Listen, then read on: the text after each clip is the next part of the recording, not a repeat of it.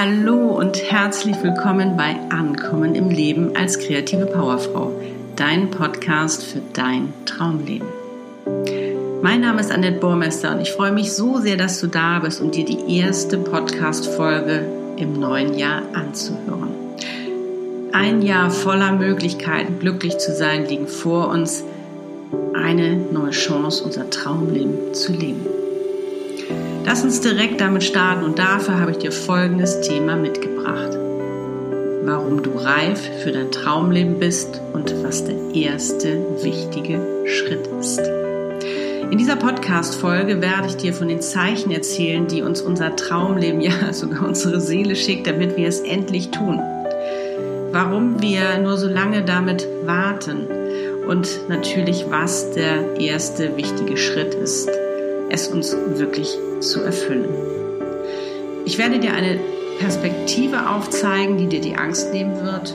Und ich vermute mal, dass du eher sagen wirst, wow, wann kann ich loslegen? Und ich werde dir natürlich von mir erzählen, wie es bei mir war, um dich zu motivieren und zu inspirieren. Und nun wünsche ich dir ganz viel Freude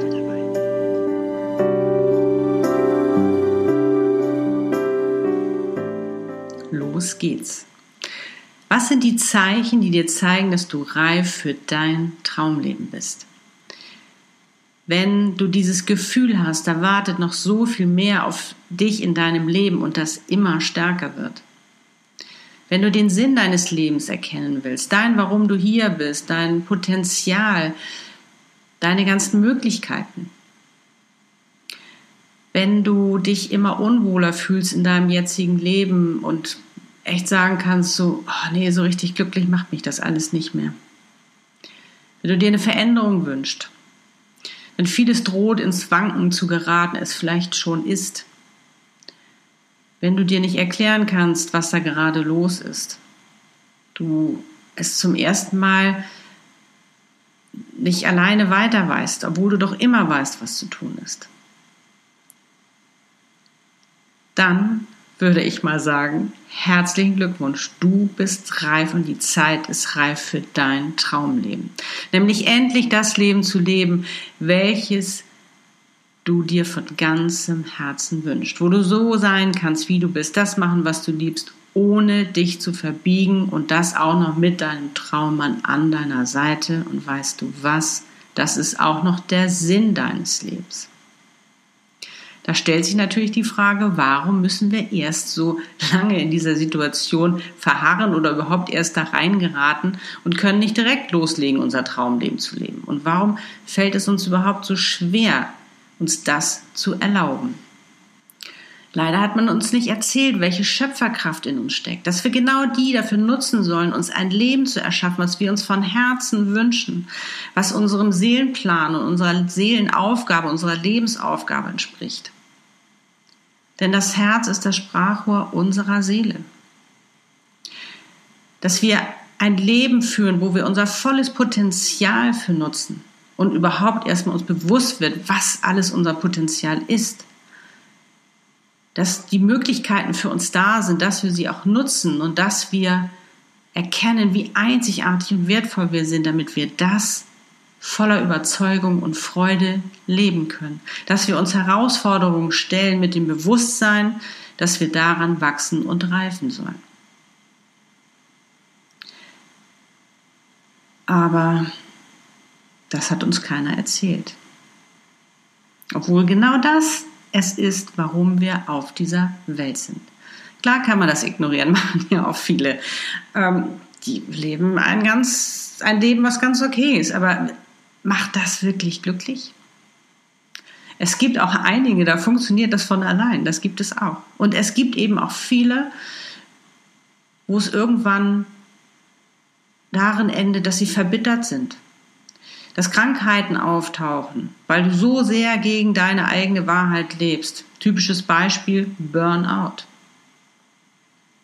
Dabei spüren wir schon lange, dass da etwas nicht so richtig stimmt in unserem Leben. Doch wir wissen nicht genau, wie wir damit umgehen sollen. Wir haben natürlich auch Angst, in unsere Schattenseiten zu schauen. Und nicht dieses Haha, ich bin aber toll zu sehen, sondern Dinge zu erkennen, die aber letztendlich auch zu unseren Stärken gehören. Und wie das dann so ist, du schaust dich um und hast das Gefühl, alle anderen haben ihr Leben voll im Griff, nur du selbst nicht. Und ich meine, es ist doch ganz klar, dass dann Selbstzweifel auftauchen, was stimmt mit mir nicht. Dabei stimmt mit dir alles. Es sprechen bloß nicht so viele darüber. Und es fällt ja auch schwer, darüber zu sprechen, weil wir so erzogen wurden, dass man, dass das Schwäche ist. Darüber zu sprechen, dass man vielleicht mal gerade nicht weiter weiß. Und sich vielleicht Hilfe suchen muss. Aber dafür sind wir doch alle Experten, jeder auf seinem Gebiet, uns, um uns gegenseitig zu unterstützen.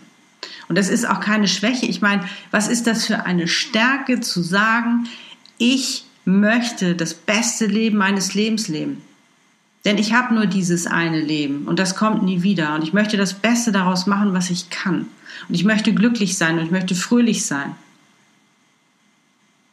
Und ich möchte einen Traummann an meiner Seite haben und ich möchte kein Single mehr sein. Alles, was so dazugehört.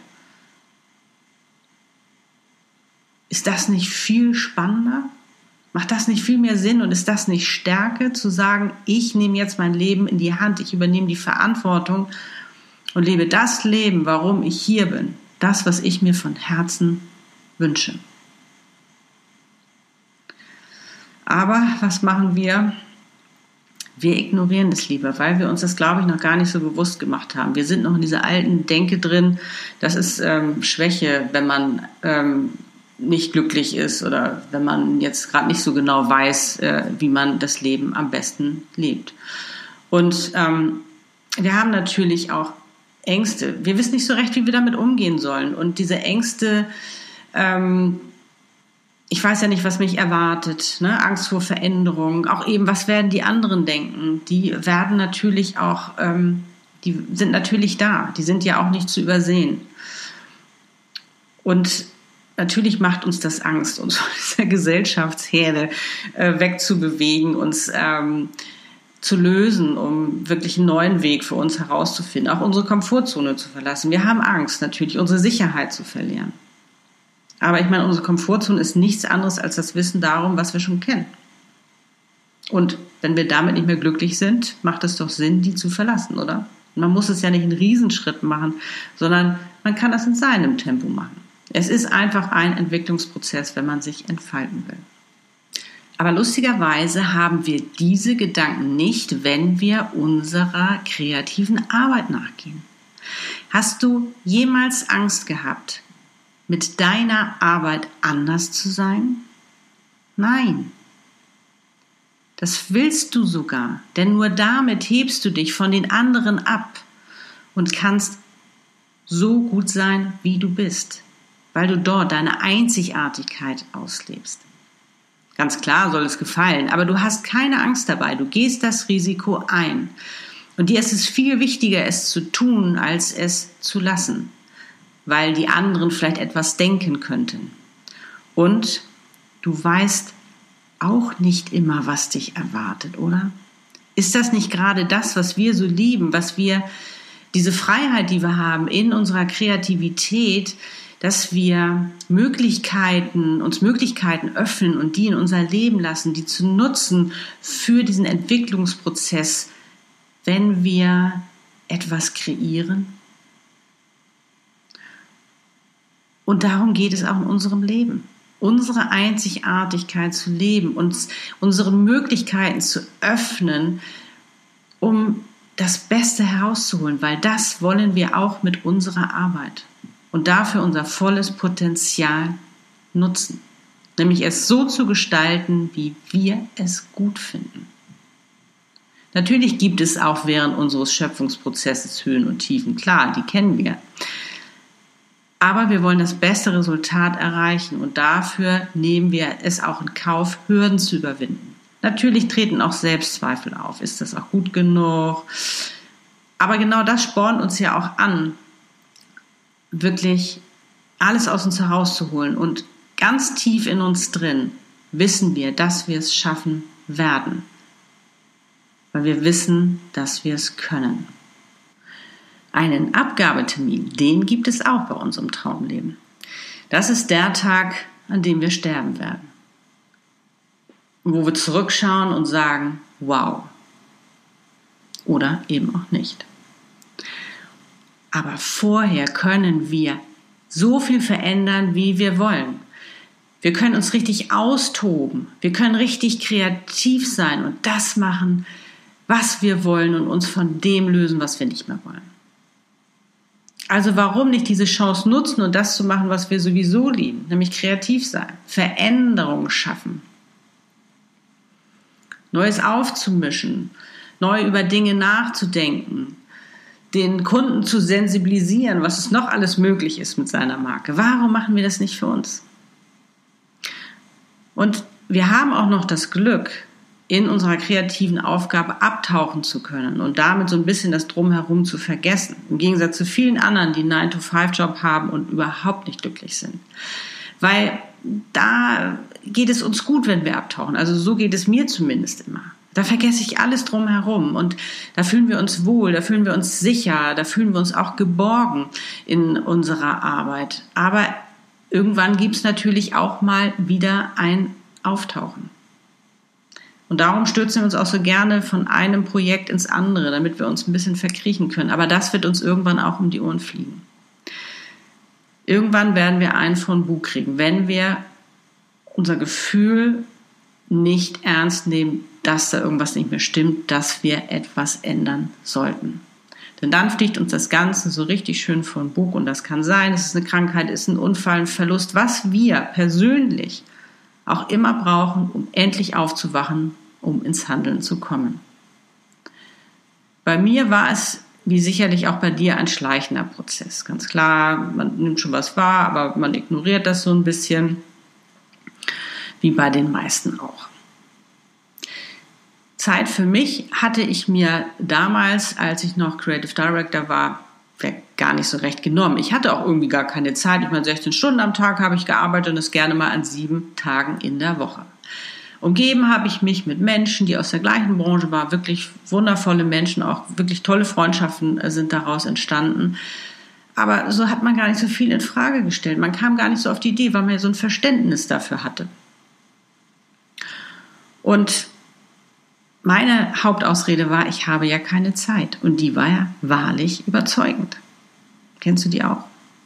Aber überleg mal, was ich mir damit genommen habe. Keine Zeit für mich zu haben. Keine Zeit glücklich zu sein. Auch die immer wiederkehrende Frage, warum habe ich keinen Mann, habe ich damit beantwortet. Ich habe ja keine Zeit. Ich meine, was hat mir das gebracht? Gar nichts. Ich saß weiterhin allein in meinem wunderschönen Loft und versuchte, die Sonntage hinter mich zu bringen. Dieses, wo auf einmal die Stille da war, dieser, diese Einsamkeit, weil dieses äh, vorherige, aus dieser Hektik zu kommen, aus diesem Druck, aus diesem Adrenalinschub, den man ja ständig hat, und auf einmal von null auf, äh, von 100 auf null zu sinken. Und wenn ich ehrlich bin, spürte ich das natürlich schon länger. Dass sich das nicht mehr richtig anfühlte, dass dieses Konstrukt, was ich mir da gebaut hatte, irgendwie nicht mehr so ganz stimmte und so langsam ins Wanken geriet. Ich nahm es aber nicht ernst, denn es passte nicht in mein So muss es sein Bild hinein, zu meiner Vorstellung und Denkweise, die ich damals hatte, zu meinem Mindset. Es lag nicht an der Tätigkeit an sich, die mich anfing zu stören. Ich habe meine Arbeit geliebt, aber es war dieses Drumherum und es war wirklich Zeit, dem nachzugehen. Ich fühlte mich halt immer mehr oder mir wurde es erst bewusst, wie fremdbestimmt ich eigentlich gelebt habe. Denn ich meine, der Termin war einfach wichtiger, ob ich jetzt eine Verabredung habe oder nicht. Das war egal. Es ging eigentlich immer nur um die Arbeit. Die Timings wurden immer kürzer, die Nächte immer länger. Und ich meine, man hat es mitgemacht. Man hatte ja die ganze Zeit, war man, hatte man diesen Adrenalinschub und es war ja auch irgendwie ganz cool, so tough zu sein und so begehrt und so beliebt und so solchen Erfolg zu haben. Das will ich gar nicht abstreiten.